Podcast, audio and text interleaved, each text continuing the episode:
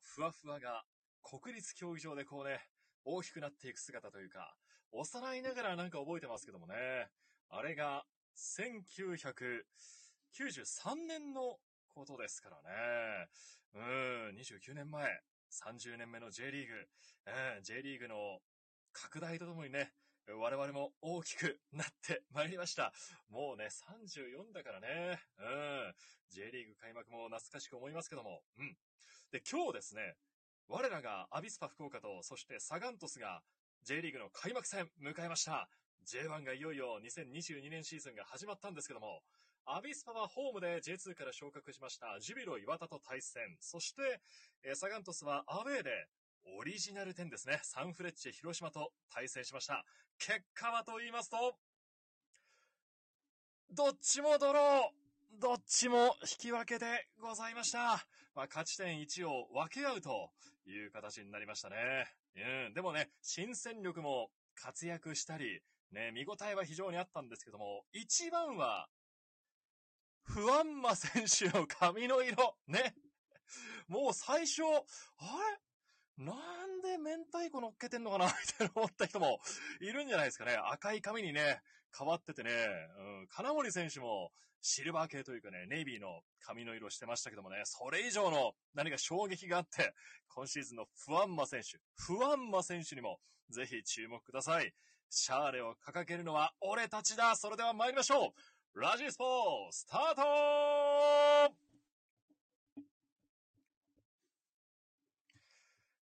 さあ、ビタースイートサンバー皆さん心の中で流していただけたでしょうか？改めましてこんばんは、テレキュアナウンサーの桜井ジョージです。はい。先週はホークススペシャルと題してお届けしてまいりましたが、今週はサッカーの J1、アビスパとサガントスについて詳しく喋っていきたいなと思っております。あ、フレーム、ツージーさん、コメントありがとうございます。ちょっと音が小さいよということで、今日もね、えー、コンデンサーマイクちょっと音上げてみたんですけども、いかがでしょうか？よろしくお願いいたします。まあ開幕戦はいずれも引き分け。まあ特にね、アビスパは、勝てるかなというかね、もう最後逃げ切れるかなというところだったんですけども、えー、追いつかれてしまいましたね。勝ち点3が取れれば、えー、2001年以来の J1 開幕戦勝利と、アビスパはなったんですけども、うん、勝ち点1。まあまあね、去年は開幕戦で敗れてしまいましたから、今年は1が取れたということ、前向きに捉えていきましょう。そして今日はですね、ゲストをお迎えいたしますよ。まあ、先週も、あの、のぼせもんの鍋さんにも出演いただいたんですけども、まあ、のぼせもん鍋さんは、テレキューに来ていただいての、あの、コラボだったんですが、今回はね、遠隔地と、えー、ちょっと結んでお届けしたいなと思っております。さあ、行ってみましょうか。これはね、本当に初めてやるんで、うまくいかなかったらどうしよう。さあ、今、コラボ接続中になりました。どうですか？つながりました。もしも聞こえますでしょうか？もしもし。あ、聞こえます？マイクつけてると、音聞こえないんだ。嘘嘘。山崎まなさん、よろしくお願いいたします。これ外してみよう。お願いします。聞こえますか？おー、聞こえた、聞こえた、聞こえた、聞こえた。すみません。よかったです。一瞬どうしようかとドキドキしました。あのね、外部のコンデンサーマイクをつけてね、やってたんですけど、どそれだと、聞こえないんだな。はい、はい、で、今外きまして、はい。これも一から勉強やね。初めての試みだということでありがとうございます。いやいや、ありがとうございます。いや、でもね、こうゲストで、奈々さんに来ていただきましたけども、実は、はい。会うのっていうか喋るの、そう。久しぶりよね。しかもあの、聞いてる皆さんは、聞いてくださってる皆さんは、誰やねんって 多分。そうだね。まずは、まずはちょっとご紹介いたしますと、現在は愛媛でね、活躍しております、フリーアナウンサーの山崎まなさん。はい。お越しいただきました。です。ラジオもね、お仕事されてますけども。はい、そうですね。FM 愛媛というところでね。こんなね、スタンド FM でやってる我々よりも、もっとさらに大きなところでお仕事をされてますから、先輩ですけども。とんでもございません。いやお久しぶりです。お久しぶりでございます、本当 今日ちょっとお昼に電話でお話もしましたけど、はい。だってあの、あれがね、だって10年ぶりぐらいの。そう、就活の時にね、アナウンサー試験の時に、そうそうそう2009年におそらく出会って、2009年の9月でしょうか。うん。ぐらいだもんね。そこから立ちましたよね。いやー、も流れは、う、えと、えと一周しましたね。しましたね。早いね。早いよ。でもまあなんかこう、相変わらずお元気そうで、いや、え元気に響いております。この背景見えますか？背景。このラジスポの背景の。はい、見えますよこ。れね、これが多分2年ぐらい前の私なんですけど。はい。はいはいはいはい。え日焼けもいい感じえにしていて、あどけない、あどけない表情 2年で年重ねた。いもう、もう、シワだらけになってきちゃいましたけどね。やいや、わかりますよ。いろいろ悩みもね、増えてきますけども。まあ、よく言えば油が乗った。そういうことです。よく言えば、ちょっとシワが増えたと。ところですけども。はい。でも、なぜ今回、うん愛媛にいる山崎奈々さんがこうゲスト出演していただいたかというと、はい。実はこの今シーズンのサガン鳥栖を語る上で、はい。もう愛媛っていうのは一つキーワードになってるんじゃないかとはい。いうだことで、私も。ねそうなんですよ。え、ねえすごいご縁が繋がってますよね。愛媛のチームと。そうそうそうそうそう。あの、トスを語る上で今シーズンって、まあ、トスに戻ってきた藤田選手だったり、はい福田選手だったり、小野裕二選手だったりって言われるんですけど、でも一方で、あの、大卒は6人が入ってきて即戦力だみたいな言ってるんだけども、ここではね、絶対テレビでは、地上波では流れないであろう、愛媛についてちょっと深掘りしていきたいなと。ありがとうございます。本当嬉しいです。ねえ。はい。というのも、愛媛って、うんはい、そうそう。2チームね、あるんです。愛媛 FC とうん、FC 今治。うん、今シーズンは J3 のカテゴリーで2チームとも戦うんですけども、えとてもご縁のある、え、うん。サガントスさんとはご縁のあるチームということで。もうなんといっても、まずはね、今シーズンから塗装を率いる河合監督が、そうです。愛媛のご出身です。よ愛媛ありがとう。いいよ。そうなんです。今日の試合も面白かったですね。いや、今日もね、いいところいっぱいあったんですけどね。まあ危ないシーンもあったた中だったけど、まあねうん。そうですね。まあでも、その、河合監督らしいというか、あの、ゴールキーパーが、うん。センターラインの近くまで上がって、うん。プレーをする。なかなかね、普通サッカー見ると、うんそんなシーンも見られることないとは思うんですけども、あれがなんかこう、危うさでもあり、かつ、なんでしょう、プラス一人だから11人で戦うお感じ？ー、確かにフ。ィールドプレイヤーとして。ねそう。そゴールこキーパーね、また見ていて、面タク。イルキュがね、結構今日も、うんあの人よく走るんですよ。ゴールキーパーですけどな。るほど。はいはいはいはいはいはい。そういうことですね。もうすごいんですよ。運動量というか、一日うん。走った距離っていうのはね、キーパーの中ではもう尋常な距離走るんで、なるほど。ええ去年も開幕からあの人、パクさんが出て、ずっと開幕はいで無失点っていうのを作ってたチームだったんで、うんいうことですね。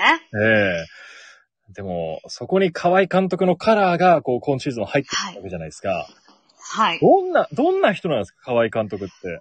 あの、河合監督はそもそも愛媛 FC は2020年シーズンに率いた監督なんですけども、うんその前のシーズンは愛媛 FC レディースってレディースのチームがありまして、はいそのチームを基盤を作って、なおかつなでしこ一部に昇格をさせたという監督あなんですよ。あ、そうなんですね。女子のチームを率いてた。はい。そうなんです。うんで、まあ、いろんな方に、私も今回私の知識だけじゃ、もうどうしても足りない部分が多かったので、はい。まあ、一緒にプレーした選手だったりとか、あとメディア関係の方とか、まあ、いろんな方にいろいろ聞かせてもらったんですけど、お話を。うん。なんですけど、その、河合監督は、その、チーム作りがうまいというか、その、なんて言うんだろうな、基盤を作るのが多分、とてもうまいうん。監督なので、今回、トスさんって19人が新加入選手ですよね。そうです。もう、ほぼ、なんかこう、すごい入れ替わりの中でも、新チームですよ、このシーズン。そう、そういうことですよ。う なんですけど、まあこの開幕にこれが今日、今回の試合だけこうチームを作ってくるっていうのは、やっぱり河合監督だからこそできたことなんじゃないかなあというふうに、あ。いろんな方からも話聞いて思いますね。うん。うんでもあ、結構熱い監督なんですか？いや、そうなんですよ。なんか選手時代、あの、愛媛 FC で選手時代を取材していた方とかに聞くと、選手の時は全然お話しされなかったタイプなんだそうなんですけど、えーそうなんですそう。なんですけど、あの、今監督になられて、その特にサッカーに関してはすごい熱い思いを。持ってる監督で、うん。であと、まあ、理想もすごく高いと。うなので、一緒にプレーしてた選手なんかは、その、なんだろう、求めるものがすごい高い、高みを目指す監督だから、一緒にやってて楽しいし、はい。気分、気持ちも上がるというか、モチベーションがすごく上がる監督だっていうふうに、あの、話しているぐらい、やっぱあの、その、選手の方との、か、選手が結構こう、なんて言うんでしょうね、信頼を置いている監督っていう印象がありますへね。でも、こう、トスで、まあ J1 の監督になったわけじゃないですか。その愛媛県内のこう、みんなの反応っていうのはどうだったんですか、そうなんですよ。あの、こう、一緒にプレーしてた選手とかが、そもそもこう、ツイッター、ツイッターでこう、リリースされたじゃないですか。はい情報としてね。それをもうリツイートする形で、健太さん頑張って、みたいな形の、こう、リツイートが結構やっぱり多かったのを見ると、うん。やっぱりこう、選手との信頼関係を、すごくこう、構築されていたんだなと。1年間しか、まあ、率いてらっしゃらないですけども、うん。その1年でもすごくこう、信頼関係を築かれていたんだなっていうのを感じましたね。おー、もうね、まだ福岡だったり佐賀の人からしたら、河合さんってはいどんな人なんだろうなっていうのはね、まだまだ、うんうん、まだまだね、なかなか知らない部分も多いんで、はい。ちょっとね、まあなんか話せないですね。そうですね。なんか、まあ、静かな印象はあるんですよね。なんて言うんでしょう。うんうんうんあのー試合中もこう、声を荒げて何かする。いう、っていうようなシーンもあまり見たことないですし、あの、インタビューとかでもこう結構淡々とお話しされる印象がすごくあるんですけど、うん中に秘めるこう、思い、サッカーへの思い、チーム愛みたいなものが、本当に強い監督だと思います。そして、イケメンですよね。そうなんですよね。女性はおそらくそこですよね。いや、かっこいいよね。目がさ、結構く、くりというか、くっきりしてて。そうなんですよ。うんはい。で、しかも身長も結構高いですし、おーかかっこいいですよね。かっこいいですよね。いやいや、今だいぶ気持ちこもってましたけど、ちょっとちょっと。あの、結構い言われてました、愛媛でも。ああ、やっぱり。はい。なはい。えーマダムに監督かっこいいわって。出そうな。そして、女はい子高生とかからもね、なんか人気が出そうな感じですけども。はい。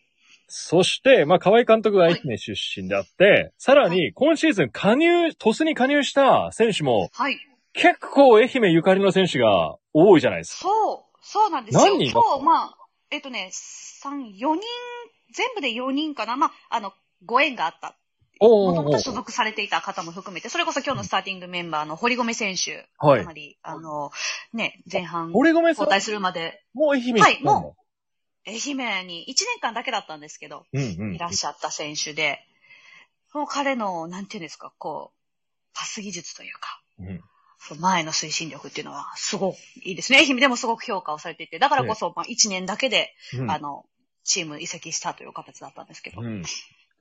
今日もスタメン抜擢で、そう。ええで、多分、昨シーズンは、えー山形でしたっけ？後半、あんまり試合にね、絡めるようなことが、機会としては少なかったはずなんですけども、うんもう今日の活躍見ると、すごいな。やっぱさすが堀米選手だな、というふうな。ああ、確かにね、うん。競争勝ち抜いて帰ってきたはい男ですから、そういうことですよ。ね、楽しみですよ。そして、堀米選手も、うんごめんなさい。うんイケメンですよ、イケメン。ちょっとちょっと、イケメンだらけじゃない？可愛らしい。そういうことです。愛媛は、愛可愛らしいお顔立ちの。媛行くとみんなかっこよくなるんですか？そんなら僕も今から愛媛に行こうかな。あ来て、かっこよくなります。温泉に使って、なるほどね。時間をそれ食べて。になってね。ええ大事大事。でもその堀米選手と今日変わった、はい交代で入った、あの、はい原田渡選手。渡る選手。はい。この選手は FC 今治。今治の方なのね。はい、そうなんですよ。FC 今治ってまあご存知の方多いと思いますけど、岡田元日本代表の監督が、うんうんまあ会長を務められているチームといううん。こともあって、まあ J 詳しい方はね、結構注目されてるかもしれないんですけど結構も。新しいチームですよね。そうですね。うんえっと、今年 J3 年目になるのかな。おー。はい。なので、まだまだ J リーグの中では、まあ、新参者というか、うん。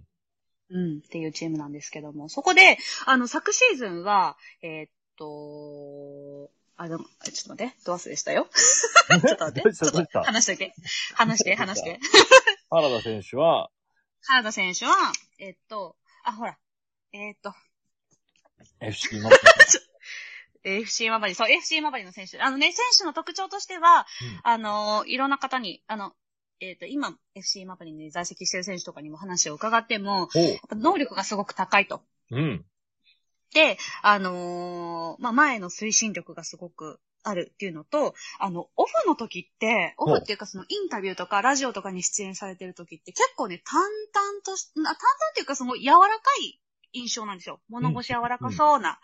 なんですけど、ピッチに立った時のこう闘争心の出方というか、この目の前の相手には絶対負けたくないみたいな、なんかこう、ま、負けず嫌いさというか、うんだから、そのパワーがすごいなって、こう、オンオフのスイッチのこの切り替わりが、こう、すごいなって思う選手うん。ですよね。で、あの、愛媛、あ、FC マバリではサイドバックとかをする機会が多くって、うん。で、駒野選手、ああ、元代表の。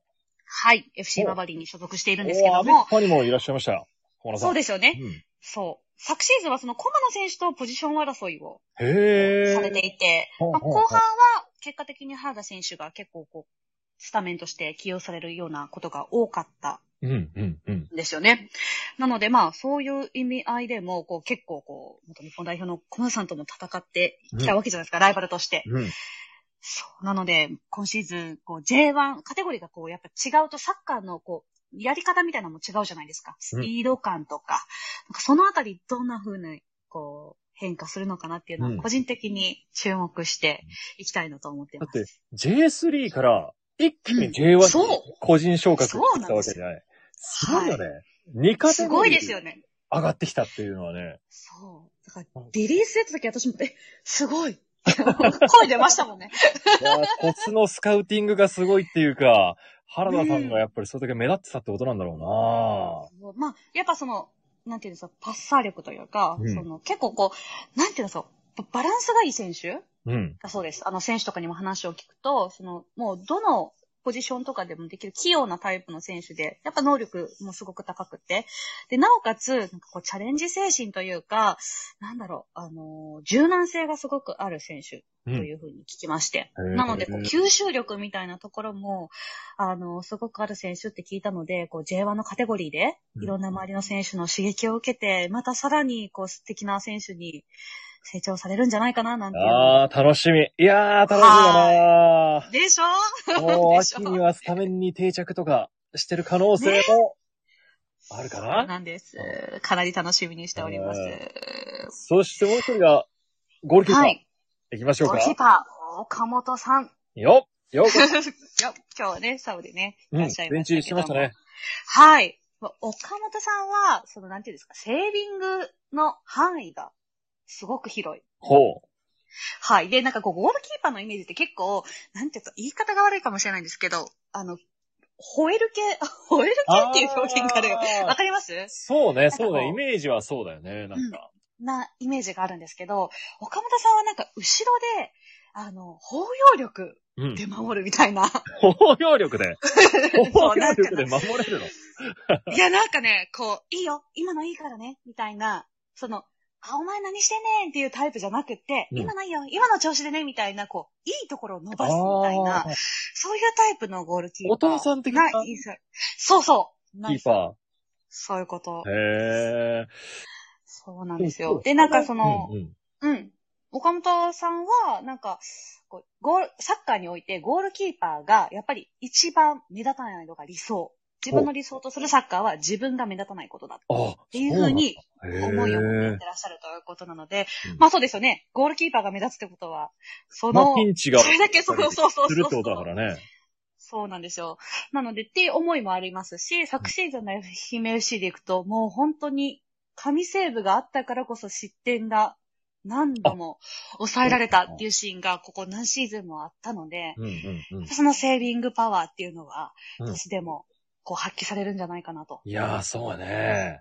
はい。年齢的にも結構もうベテランの域ですもんね。うんそうですね。こう年齢もそうですよ。もう30、私たちよりね、全然上の先そうそう。輩ですからね。38歳だったかな？うん。うんそうそうそうそうそう38歳じゃなかったですか？なんて ?38 歳、岡本さん。あ、ごめんごめん、38はい歳。そうそうそうそうそうそう。そうなんですよ。だからね、J リーグの中でも本当年長者。のもう息の選手ですけども、その、今ね、おそらくトスサポーターであろう、フレイムツージーさんから、はい。今日ゴールキーパーで出てたパク・イルギ選手と顔を似せてみたいっていう。いや、そう、俺もね、私も思ったんですよ。トスのツイッターで見たんやけど、そう、うんなんか結構そっくりで、あれ二そう人、二人いるのかな？みたいな。いやいやいや、思いました。なんか、ちょっと、私も試合見てたんですけど、トスの今日の。うんうんうん。岡本さん出てる？あ、違う違うわってなった。いや、これね結構似てたなと思って。そう。うん。そうなんですよ。なのでね、あそうなんかそのあたりも似てる人を探したのかな？逆に？どういうことそれ？いやあ、そう、しかも今コメントくださってますけど、あの、石井海生選手もね、そうですね、愛媛 FC にお昨シーズンレンタルで。いいらっしゃったので、で、レンタルバックという形で、今シーズンはパスで。や、そうなんかい本当、うん。今年はゆかりがありますよね、愛媛と。ねうん。のね、これはこんなに愛媛について語るのはここだけだと思うよ。いや、私ね、怖すぎるからね。けどね、でもこの視点を持つことで、よりサッカはいーがなんか楽しめるんじゃないかなって思うんで、ちょっともっともっと聞いていきたいんですけど、で、もう一人が、森谷はい、健太郎、森谷。はい、健太郎先生。この人なんかちょっと調べてみたら、はい。可愛いサッカーを知る男というか、そんな風な書かれ方をしてたんだけど、はい。あの、河合監督のサッカー時代、あの、これは私の言ったことではなく、青足を書いていらっしゃる小林優吾さんがおっしゃっていたことなんですけども、青足、皆さんご存知ですか？サッカー漫画。は？なんだろう、サこの4月から、うん。そう、この4月から、あの、アニメ化も決まって、4月からだったかな？アニメ化も決まっているんですけども、もう、結構やっぱ、なんかサッカー選手の方でも、青足好きっていう方多いですよ。うんうんうん。ぜひ読んでください。めちゃくちゃ面白い漫画なんですけど、それが、そっちの宣伝みたいな時が 違うよ。まあ、愛媛が舞台ということもあって、うんすごい、あの、小林さんもその、河合監督とも、まあ、交流があったりとか、うんいろいろこう、すごく愛媛 FC を応援されている方なんですが、その小林優吾さんが、先生がおっしゃるには、その、河合監督のサッカーの心臓へえが。森谷選手。ほう。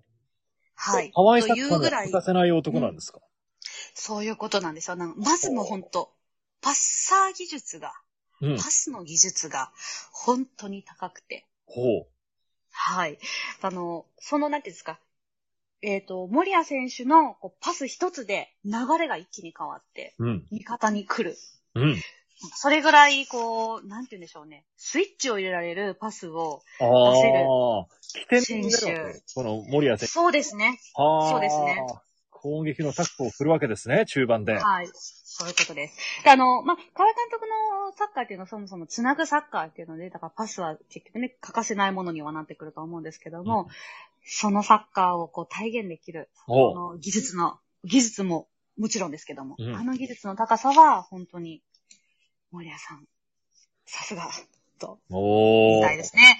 で、しかもあの、森谷選手のすごい素敵なところが、あの、サポーターの方とかも結構いろいろ聞くんですけども、うんあの、もちろん選手としてもなんですけど、サッカー外での活動、例えばこほうう地域とのやりとりとか、企業の方とのやりとりとか、うんなんかそういったところの、こう、信頼関係というか、へあえの、。サッカーだけじゃない部分でもう、んすごくこう、思いを持ってされていて、うん例えば、愛媛 FC にいらっしゃった時は、愛媛 FC を盛り上げていくためには、どんなことがしたらいいんだろうね、とかっていうのを、結構考えて行動をされていたっていうのも結構いろいろなところから聞くので、へなんかその思い、熱い魂みたいなところも、森谷選手の魅力なんじゃないかなというふうに思います。だってね、もともと川崎にいた選手だもんね。そうですよ。ね。そうですよ。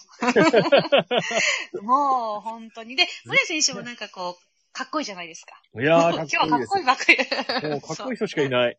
うん。そういうことです。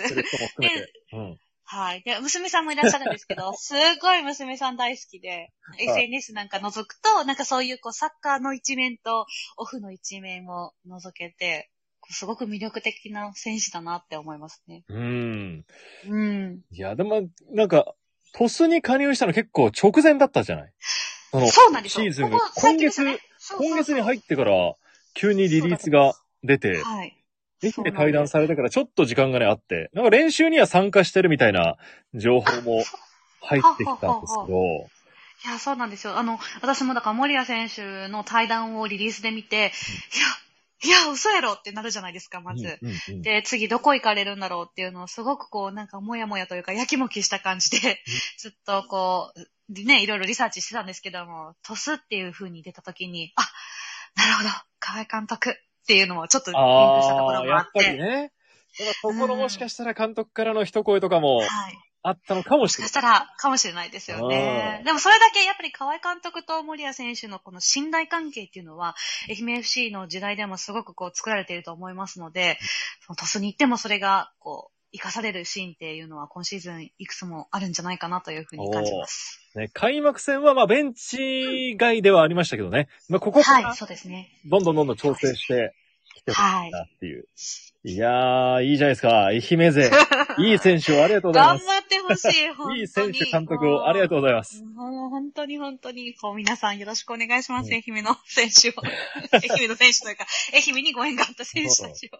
でもこんないい選手が愛媛から、まあ他のチームからも加入してくれたのに関わらず、日本スポーツ見ました？日本スポーツの順位予想。嘘嘘、なん、なんてたあの、トスの順位予想が、記者12人が予想してまして、はい。えーはい。12人中5人が、えー最下位って。やめてなわけないでしょ。ね、去年7位ですよ。去年7位のチームなのにもかかわらず、まあ入れ替えがまあ激しかったからまあねなのか、、そうですうんね。このイメージがやっぱり。り強くて、はい。最高でも9位。あー、なるほど。なかなか辛口ですね、皆さん。そうそうそうそうそうそうそう。うん。そうか。でも毎年結構、はい。下の方を予想されるけうど、んその予想を覆してきたのが、まあ、うんトップであり、ね、こうずっと J1 で定着している。そういうことですよ。うん。うん。いや、もう、河合監督を筆頭に、うん愛媛の金のね、選手もうん頑張ってくださるでしょうし、もう新加入のね、19人の選手たちがうん、きっと今シーズンも躍動してくれるんじゃないでしょうか。うん。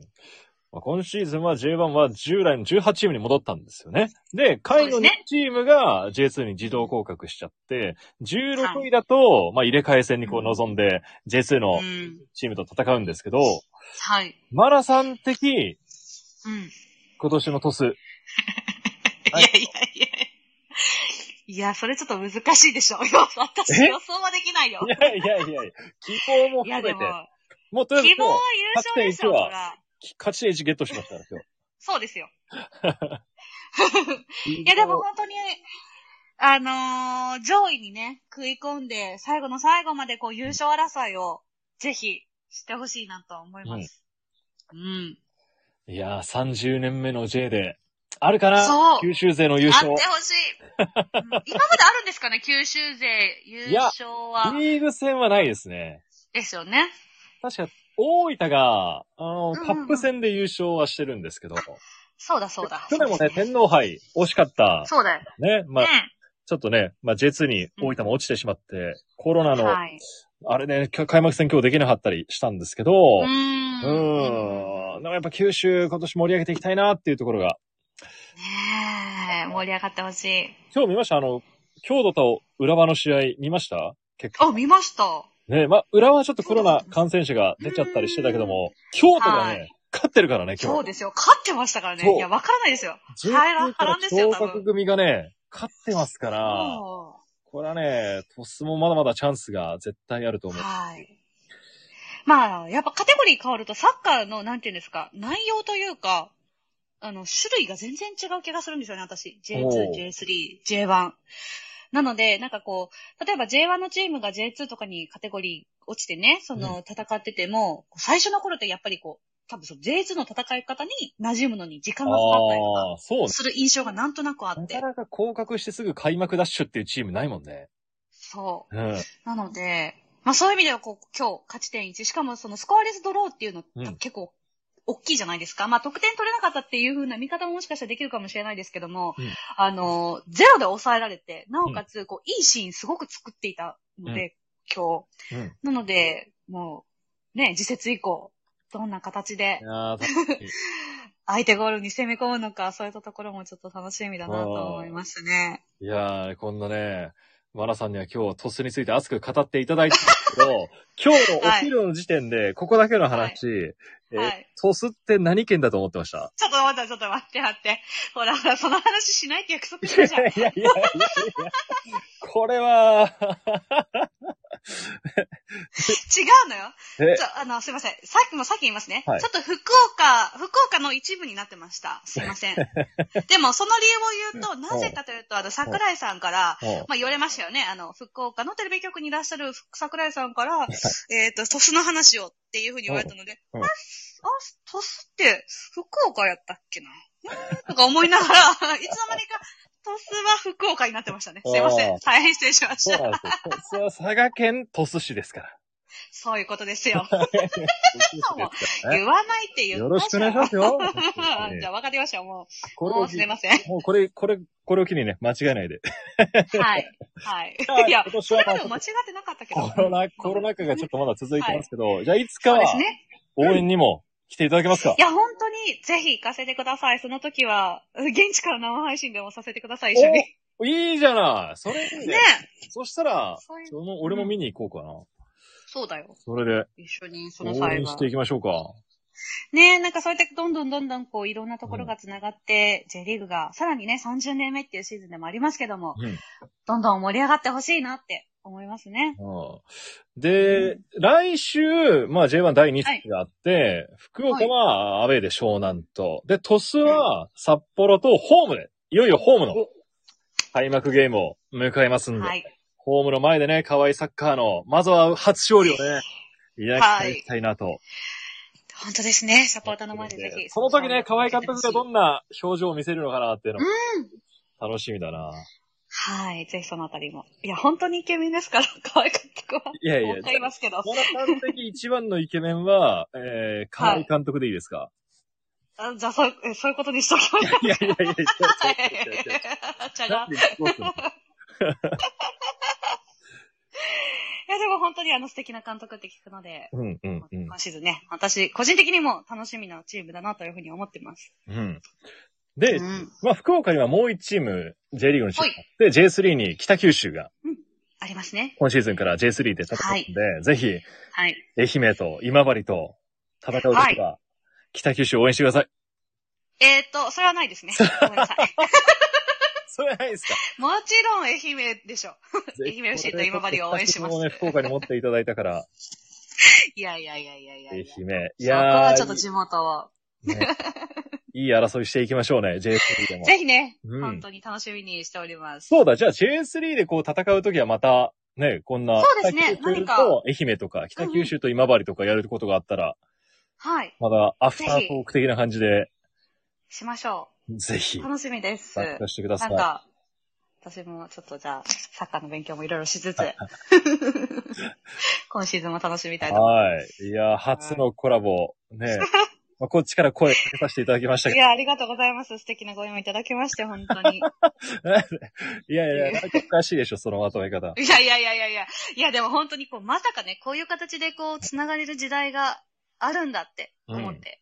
普通に今まで考えたら難しいじゃないですか。いや、そうね。県も違うし、うん。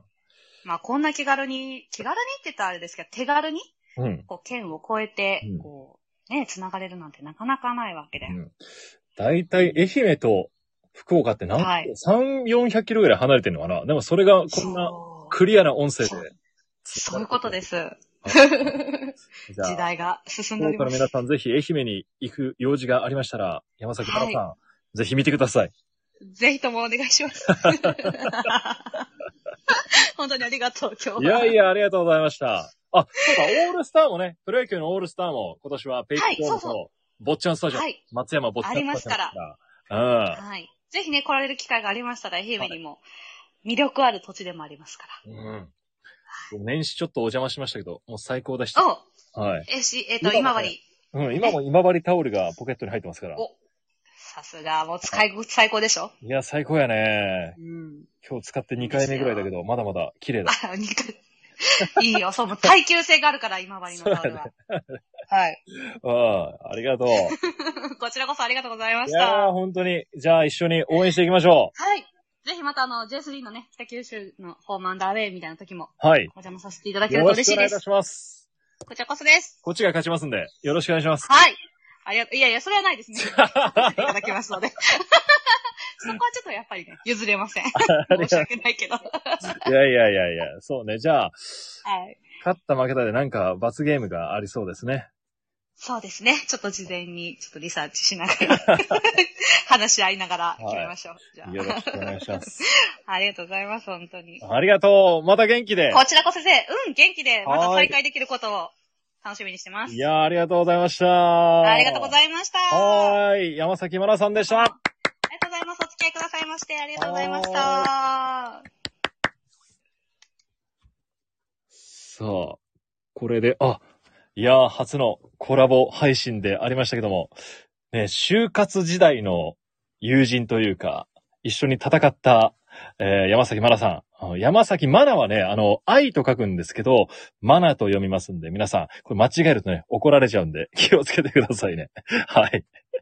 というわけで、えー今週はサッカーについて、もうちょっとね、トスの話がほとんどになってしまいましたけども、えーアビスパも勝ち点1を取りましたんで、次節、2022年シーズンの初勝利を期待してまいりましょう。それでは、また来週、来週もゲストがやってきます。それでは、お疲れ様でした。また来週